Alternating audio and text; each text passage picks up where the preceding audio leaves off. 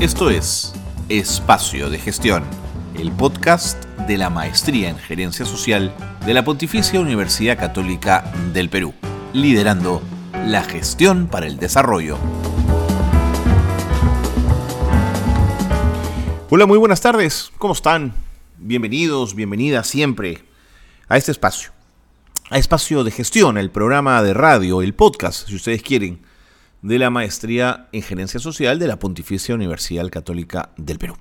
Qué bueno estar eh, con ustedes una tarde, una tarde más, en una, además en un programa que creo que son los que más nos gustan, los que más nos entusiasman, que son aquellos que nos permiten conversar con eh, exalumnos de la maestría. Y digo exalumnos porque ya obtuvieron su grado, ya son gerentes sociales y conversamos en torno a la tesis, a la investigación de grado que les permitió obtener el grado de magíster. Bueno, en este caso vamos a conversar eh, con dos, con dos eh, profesionales en gerencia social, dos especialistas, y vamos a hablar de la implementación de la política sectorial de salud intercultural, un tema importante, esto vinculado con la salud materno-neonatal, eh, en mujeres quechuas además, en un rango etario de 15 a 49 años, focalizado en la zona de Vilcas, Huamán y Saurama esto en la región Ayacucho. Nuestras invitadas nos van a contar de lleno cómo fue esa investigación y a qué conclusiones arribaron. Todo esto será luego de la brevísima pausa. Quédense con nosotros porque esto es espacio de gestión.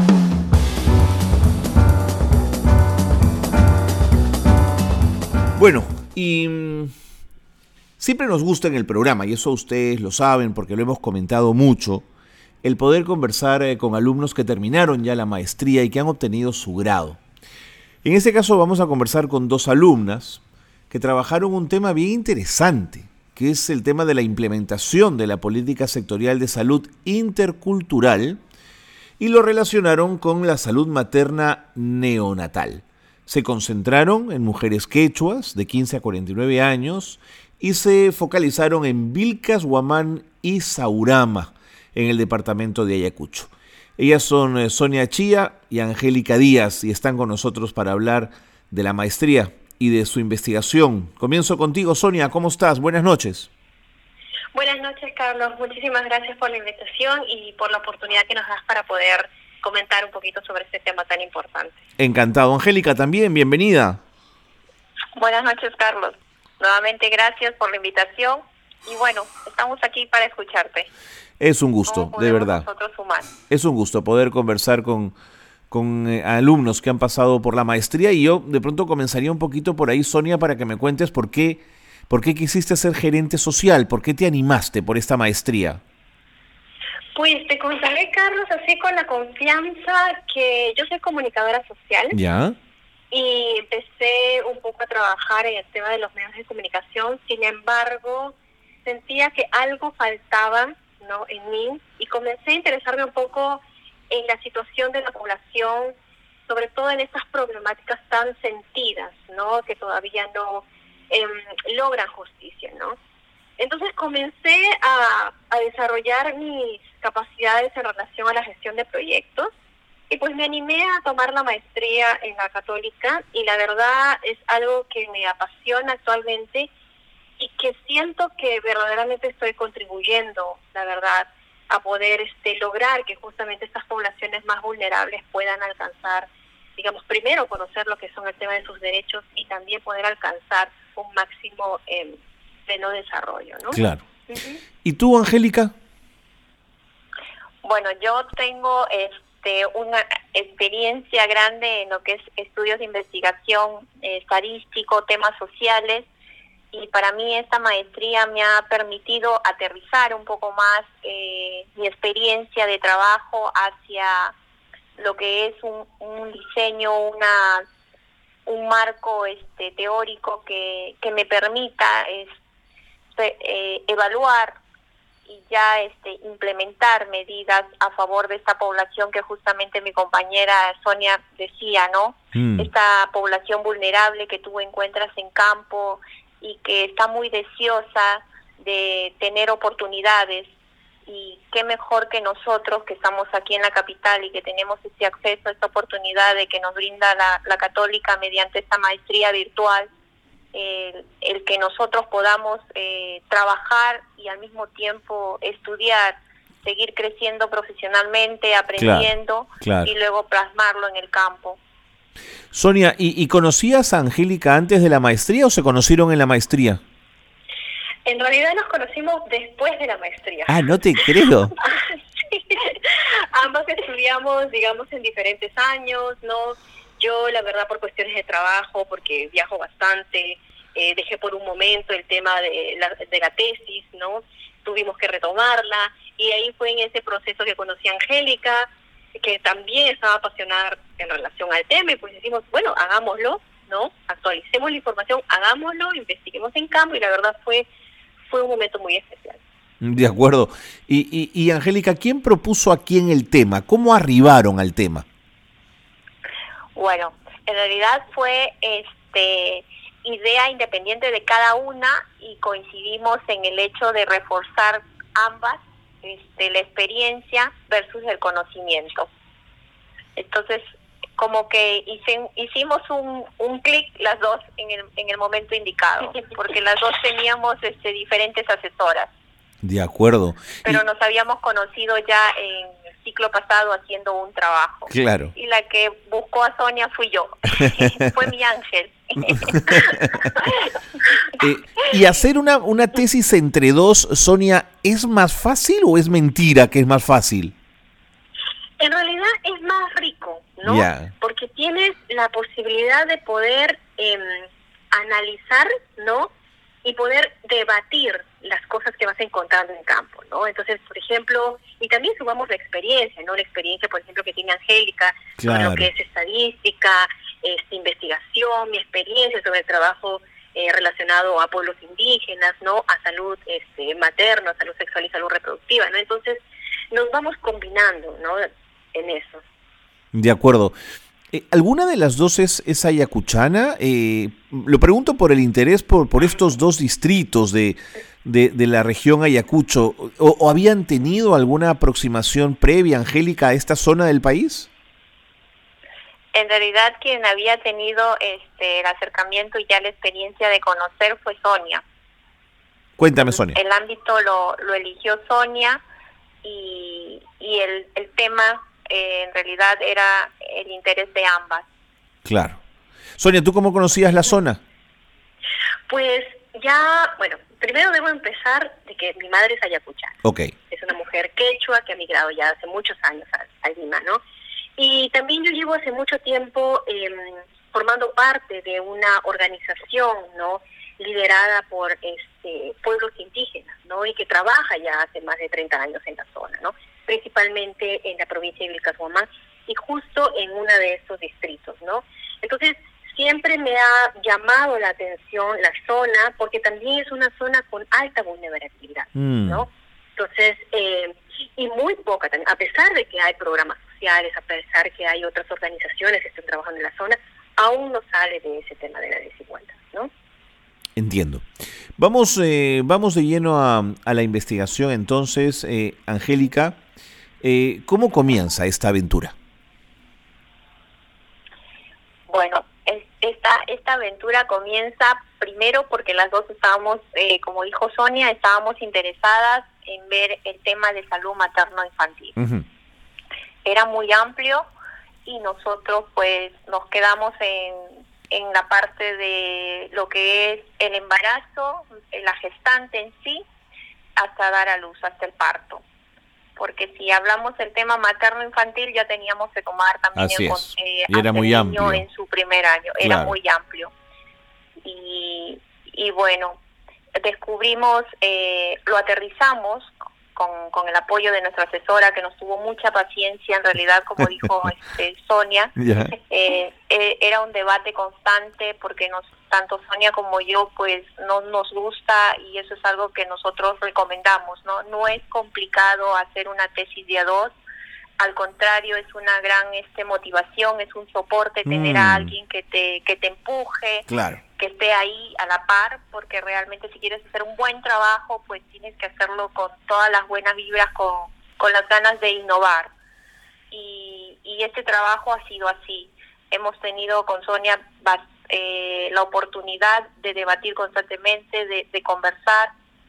No decidimos con, con el tema porque nos apasiona a las dos el tema de salud materno eh, ver realmente si esta política se incorpora en las mujeres quechohablantes, eh, mujeres que realmente, pues para nosotros desde el momento que, que tuvimos la oportunidad no solamente de leer, porque una cosa es un trabajo que tú haces de gabinete y otra cosa es cuando tú tienes la oportunidad de ir y estar ahí. Por supuesto. Eh, fue muy rico para nosotros profesionalmente y como personas, como mujeres, darnos cuenta de que hay mucho por hacer, que sí, efectivamente somos eh, ya ya casi, porque nos falta que nos, nos entreguen los títulos, ya casi somos gerentes, pero realmente eso es algo que, que solamente fortalece esas ganas de, de seguir haciendo porque a, a esta política pues quedó, digamos, eh, en un documento muy bonito, en, en una iniciativa, pero que ha, ha quedado en eso, en el papel, que para nosotros es un gran desafío, ¿no? Que nos gustaría continuar eh, desde donde nos toca empujar, pero pero la motivación más grande para hacer un tema es que, que te tiene que gustar. Elige lo que te gusta, lo que tú le vas a encontrar el sentido y que, te, que sea parte del objetivo de tu vida, mm. que, que no solamente transforme eh, el papel, sino que también te transforme a ti como totalmente, profesional. Totalmente, eso es una buena, una buena mirada. Me tengo que ir a la pausa, pero Sonia, antes de irme y haciendo un paréntesis eh, al tema de fondo de la investigación, ¿cuán, cuán, importante es eh, el rol de un asesor de tesis? Es súper importante, súper importante, porque eh, para nosotras, ¿no? Eh, hacer la investigación de campo, tener ese acompañamiento de la asesora, tener esa claridad con las indicaciones para hacer las cosas eh, precisas, dónde ubicar la información clave, cómo hacer, digamos, la síntesis, todo eso es súper, súper clave. Porque si no, uh, estaríamos nosotros, digamos, volando en cuanto a la información, mm. no acabaríamos casi nunca lo que es la investigación.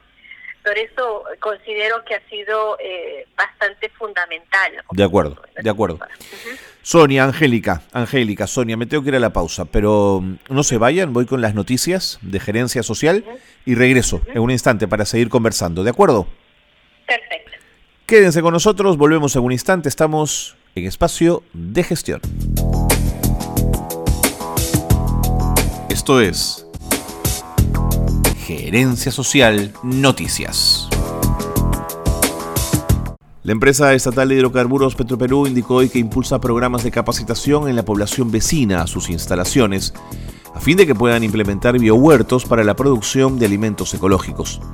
En ese sentido, clausuró su programa de agricultura urbana, implementado en diversos asentamientos humanos aledaños a la refinería de Conchán, al sur de Lima, esto en beneficio de los pobladores de la zona. Y la CEPAL a través de su División de Comercio Internacional e Integración y en colaboración de la Secretaría General de la Comunidad Andina y el Departamento Administrativo Nacional de Estadística de Colombia, organizó el lanzamiento de las matrices de insumo producto de la Comunidad Andina y de la Alianza del Pacífico, como herramienta para el análisis de la integración regional y la recuperación post-COVID y el manual técnico Análisis económicos a partir de matrices de insumo producto, definiciones, indicadores y aplicaciones para América Latina. Pese a que las inversiones con criterios ambientales son recientes en el Perú y han impulsado un ecosistema empresarial más responsable. Semana Económica y el BBVA organizaron el primer webinar del Club de la Sostenibilidad un espacio creado para que los stakeholders financieros compartan sus avances con miras a una economía sostenible y con menores riesgos. Hasta aquí las noticias de gerencia social que marcan la actualidad. Continuamos en el programa, gracias eh, por eh, seguir con nosotros. Eh, Sonia Chía y Angélica Díaz acaban de obtener su grado de magíster en gerencia social otorgado por la Pontificia Universidad Católica del Perú. Ambas me están contando, trabajaron eh, una tesis eh, bien interesante sobre el tema de la implementación de una política sectorial en salud que tuviese énfasis en lo intercultural, que se relacionara además eh, con la salud materna neonatal y que se concentrara en mujeres quechuas de 15 a 49 años. El trabajo de campo se hizo en la zona de Vilcas, Huamán y Saurama. Eh, Angélica, cuéntame del trabajo de campo. ¿Viajaron a la zona? ¿Fue una? ¿Fueron las dos? Cuéntame esta parte. Eh, bueno, viajamos las dos. Todo ese, el recojo de información lo hemos hecho las dos.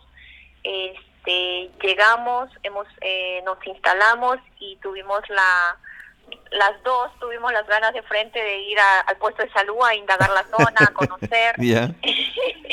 Ninguna de las dos quería quedarse quieta. Estaban embaladas, claro. sí, está, estábamos muy, como te digo, desde el inicio es, es muy importante. Yo realmente me quedaba muy satisfecha con el trabajo que hemos hecho porque llegamos a la zona, las dos teníamos el mismo ritmo, la, la misma intención. Eh, tuvimos buena aceptabilidad en el puesto de salud, eh, luego, este, como todo recojo de información no es perfecto, mm. eso hay que tenerlo claro. Mm. Es el grupo focal que habíamos previsto con las mamitas este, que ya tenían, que ya habían sido parturientas y que habían este, tenido la experiencia de tener acceso al puesto de salud de Saurama y de también de Vilcahuamán. Eh, en Vilcahuamán tuvimos de que las mujeres, por ejemplo, que habíamos convocado, algunas este, no estaban, otras sí estaban, eh, pero no fueron al, al, lugar donde las habíamos convocado. Entonces con Sonia nos fuimos a buscarlas. Ya. inicialmente estábamos pensando un lugar, o sea, dentro del, del puesto de salud, hacer el grupo focal y terminamos haciéndolo en una tienda. ok. Esas son cosas que hay que resolver además ahí en campo, digamos, no tienes mucho tiempo. Así es, así es. Como te digo, uno tiene que estar preparado para todo. Si vas con esas ganas, tú tienes que, como hablábamos con Sonia, sí o sí lo hacemos, ¿de acuerdo? O sea, nuestra programación no se va a mover, pero vamos vamos a lograrlo y vamos a ver los mecanismos. De acuerdo. Las dos convocamos, eh, tuvimos el apoyo ahí, llegamos a la señora de la tienda, la señora de la tienda justo nos dijo, yo tengo mis vecinas que sí han sido atendidas, las reunimos y bueno, hicimos el, el grupo focal con esas mujeres que muy amables fueron, luego terminamos con ellas conversando, muy amical, nos, nos identificaron este dos este dos jóvenes también quechohablantes que habían dado a luz eh, recientemente. Nos fuimos y le, el grupo focal cambiamos a entrevistas para completar y luego de ahí al día siguiente nos fuimos a Saurama a también este a recoger más información. te digo? Sí, recoger más información y también lo hicimos en, en el parque de Saurama. De acuerdo, de acuerdo. Ah, como te digo, el trabajo de campo lo hemos hecho, lo hemos levantado hemos tenido el aforo que necesitamos, eh, pero no en, un ambiente en el que tú esperas, ¿no? El grupo focal se espera aquí que lo hagas eh, en, una oficina, en un local, claro. pero no. Eh, uno tiene que adaptarse. De acuerdo, una de acuerdo. vez que sales a campo te tienes que adaptar. Y, en ese propósito, ¿no? En ese sentido, Sonia, la entrevista focal, puedes contarnos, es una entrevista abierta, grupal, donde se toma un poco lo que va, lo que va saliendo como idea o es más bien entrevista, una entrevista a profundidad donde se exprime hasta lo último de lo que eh, el grupo tiene que decir? En realidad eh, nosotros elaboramos preguntas previas que se nos sirvieron como guía para poder eh, abrir un poco e iniciar la conversación. Sin embargo, conforme fueron dándose las respuestas ¿no? de, las, de las hermanas, de las compañeras que estuvieron ahí, eh, comenzamos a volver a hacer repreguntas. ¿no? Pero no tanto que sean incisivas, porque a veces, y esto es lo que pasa mucho en, en las comunidades indígenas, ¿no? Donde hay a veces desconfianza cuando ven a una persona foránea, claro, que claro. que indaga, ¿no? Entonces, uno tiene que hacer sentir a la persona que entrevista, ¿no? En las comunidades, eh, de manera más relajada, ¿no? Este, sentir eh, que está sensible respecto a esa a esa información que va mm. compartiendo, ¿no? Entonces, poco a poco se van se van abriendo, lo van conversando, se van inclusive me acuerdo que en el en el grupo focal solamente una una este una señora comenzó a hablar y las demás estaban calladas, ¿no? Entonces, cuando empezó a hablar, después empezó otra y así sucesivamente. Entonces, por contagio, qué maravilla. fueron animándose, ¿no? Claro, claro. fueron animándose y así salía por aquí, mira, a mí me pasó esto, yo escuché de que mi vecina le pasó eso otro. Entonces, poco a poco se fue, digamos, eh, volviéndose más en confianza, ¿no? Y más relajado. Qué maravilla. Al momento de, de acuerdo. Em, no quiero que me gane el tiempo, Angélica, sin que me cuenten las conclusiones más importantes a las que arribaron. Bueno, la, la conclusión más importante que nosotros eh, llegamos era de que esta política de salud intercultural eh, realmente amerita que el Estado vuelva a asignar lo que es los roles, la responsabilidad. La articulación es muy importante del trabajo entre todo entre los ministerios, pero sí aterrizarlo como un ente rector que sea el supervisor y al mismo tiempo el responsable de monitorear esta política en todo en todo el sentido de su implementación. De acuerdo, esa es una primera conclusión. ¿Otra, Sonia? Otra conclusión es que, bueno, reforzando lo que dice Angélica, es cierto, hay que hacer un trabajo articulado entre todos los sectores, ¿no? Y también, no solamente con el sector estatal, sino también involucrar la participación de las organizaciones de la sociedad civil, ¿no? Y de la misma población, porque también descubrimos que muchas veces las políticas que se vienen formulando, ¿no? En relación a la población indígena, a veces no eh, puede cubrir realmente esas necesidades no más sentidas que tiene la población. Entiendo. ¿no? Entonces es importante que hayan este mecanismos de información desde el Estado hasta la, a la población, que puedan abrir espacios ¿no? En estos procesos de formulación y de toma de decisiones sobre programas y políticas públicas, y a la vez que los involucren en cuanto al monitoreo y a la evaluación de las mismas. ¿no? Y otro aspecto importante es que todo parte de que necesitamos realmente reconocer que este, que este es un país diverso culturalmente, ¿no? Y que necesitamos que eso esté involucrado dentro de todos los sistemas que se vienen. Es que eso no, es, no está claro, Sonia, todavía. Eso no está claro. Mira, pues. el Estado reconoce, ¿no? Que sí, que hay pueblos indígenas, que es un país diverso. Sin embargo, eso no se refleja, mm. ¿no? No se refleja realmente. Y por eso es que generan políticas que a veces no están de acuerdo en la realidad o también esas políticas muchas veces los ministerios no tienen los presupuestos para poder implementarlas. Claro, es lo que nos sucedió, por ejemplo, cuando entrevistamos a la entidad encargada ¿no? de implementar y monitorear esta política sectorial de salud intercultural, que es parte del MINSA, donde nos informaron que no tenían el presupuesto necesario para implementarla. ¿no? Entonces, empezamos por ahí, ¿no? De acuerdo. ¿Hay alguna, Angélica, alguna conclusión más que quisieras poner sobre la mesa? En realidad eh, coincido, pues bueno, eh, es las, las únicas conclusiones y las más importantes es justamente las que acaba de, mencionar este Sonia. De acuerdo. Em, dime una cosa, Angélica, este documento y estos hallazgos que son sin duda importantes, eh, ¿crees que, puedan llegar a manos de los tomadores de decisiones en el Ministerio de Salud? ¿Tú crees que, que se puede hacer el esfuerzo de que llegue a ellos? Mira, por nuestra parte existe la, la disposición. Nosotros eh, hemos autorizado que, que, se publique. No sé si sería eh, aparte cuáles serían los canales, nosotros estamos, eh, por supuesto que este estudio no debe de ser cerrado, sino debe de ser valorado y, se puede, si se puede tomar en consideración porque es, es una realidad, no no es algo que está hecho en, escritorio, mm. sino es algo que es vivencial, lo que nosotros hemos justamente rescatado de campo, levantado en campo, entonces sí sería importante, porque eh, vuelvo a coincidir con lo que dijo Sonia, Eh, nosotros hemos hecho entrevistas hasta los, los mismos directivos a las gerencias de las microred y ellos manifiestan que no no pueden, están limitados y que lamentablemente está este es esta política no es parte, no tiene una meta presupuestal. Entonces, al no tener una meta presupuestal no viene a ser un interés de ser ejecutado. De acuerdo. Y es la realidad. De acuerdo.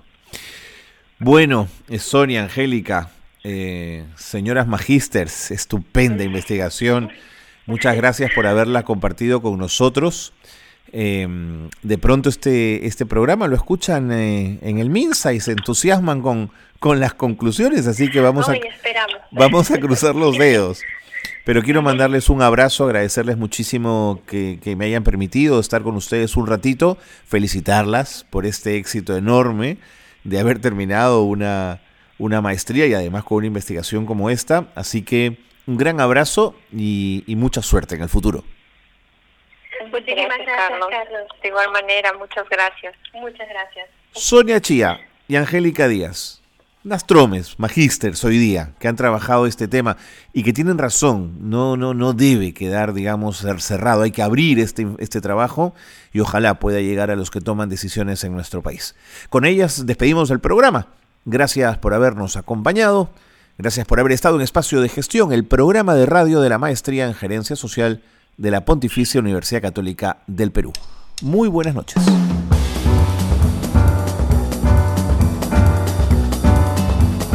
Hasta aquí una nueva edición de Espacio de Gestión, la gerencia social liderando la gestión para el desarrollo.